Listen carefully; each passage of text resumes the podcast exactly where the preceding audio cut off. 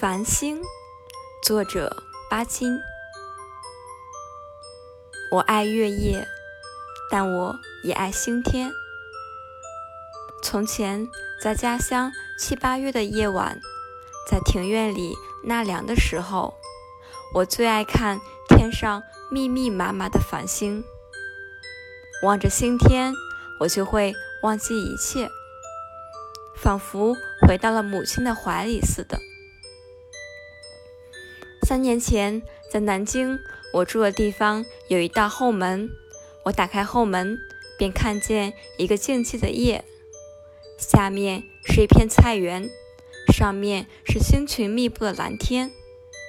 星光在我们的肉眼里虽然微小，然而它使我们觉得光明无处不在。那时候，我正在读一些天文学的书。也认得一些星星，好像他们就是我的朋友，他们常常在和我谈话一样。如今在海上和繁星相对，我把他们认得很熟了。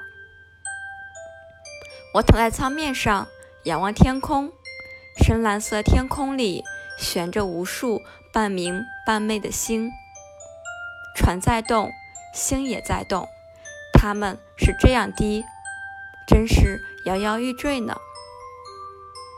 渐渐的，我的眼睛模糊了，我好像看见无数萤火虫在我的周围飞舞。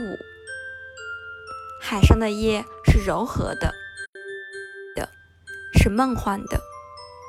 我望着那许多认识的星，我仿佛看见他们在对我眨眼。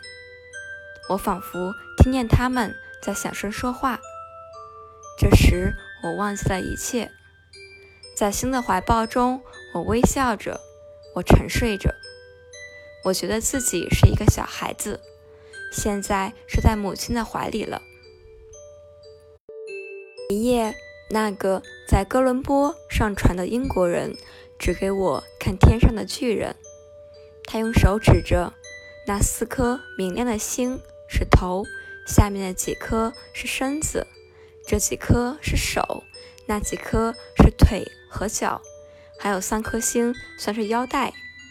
经过他这一番指点，我果然看清楚了那个天上的巨人。